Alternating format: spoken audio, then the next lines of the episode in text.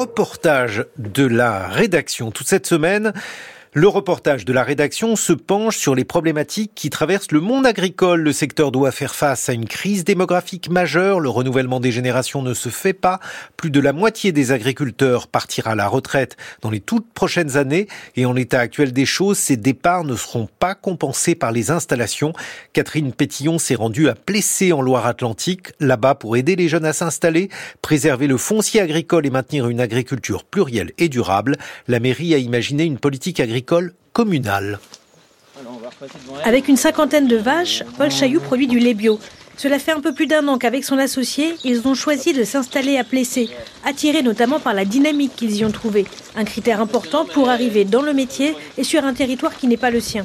Le fait que la commune soit engagée, soit volontaire par euh, des discours, par l'organisation de rencontres entre les jeunes paysans, entre les cédants et les porteurs de projets, c'est comme ça que ça m'a aidé. C'est l'environnement en fait.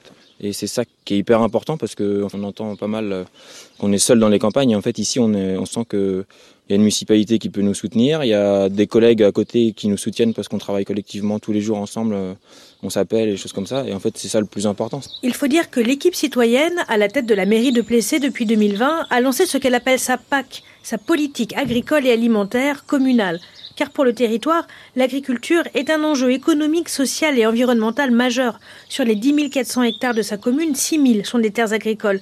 96 exploitations font aujourd'hui travailler 135 personnes. Et comme ailleurs en France, une bonne partie des agriculteurs vont bientôt partir à la retraite. Alors, favoriser les installations de transmission de fermes, c'est le cœur de cette politique. Les 26 départs à la retraite de ces trois dernières années ont été compensés par 26 installations. C'est un travail hyper intéressant. Rémi Bellet, lui-même éleveur, est élu en charge de l'agriculture et de l'environnement à Plessé. Voilà cet observatoire au niveau La commune fait partie de l'agglomération de Redon et c'est là-bas qu'il présente ce jour-là à des étudiants, des élus, des porteurs de projets le travail mené avec des associations pour identifier des fermes à reprendre. La première difficulté, c'était vraiment d'aller chercher en fait les cédants pour qu'on sache quand ils veulent céder leur ferme.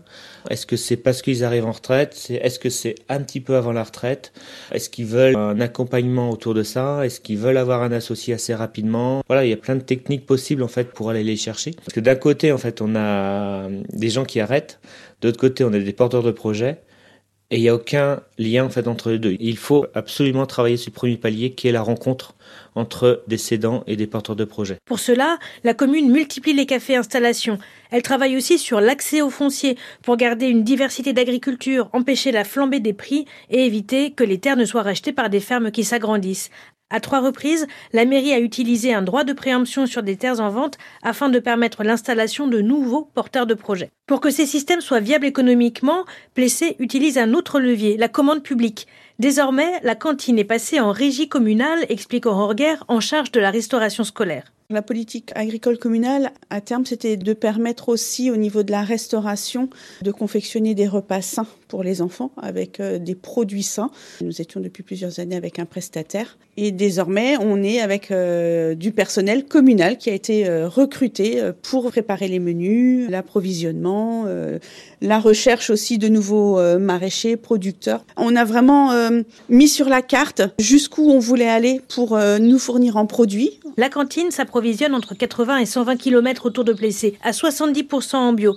Une opportunité pour des maraîchers comme Marie Nibon qui vient tout juste de s'installer. Oui, il y a eu pas mal de réunions avec les producteurs et nous, à l'époque, on était en train de monter notre projet en disant bah, nous, on est intéressés pour fournir la cantine. Donc c'est un débouché et ça va se faire. Donc ça, c'est top d'avoir été dès le début euh, et on est allé visiter les locaux, on a rencontré la cuisinière et dès le début euh, connaître en fait l'interlocuteur, euh, connaître le fonctionnement et se dire ok ben du coup on va s'organiser comme ça en fonction de ça c'est top. La commune travaille également à l'ouverture d'un magasin pour vendre ses produits locaux.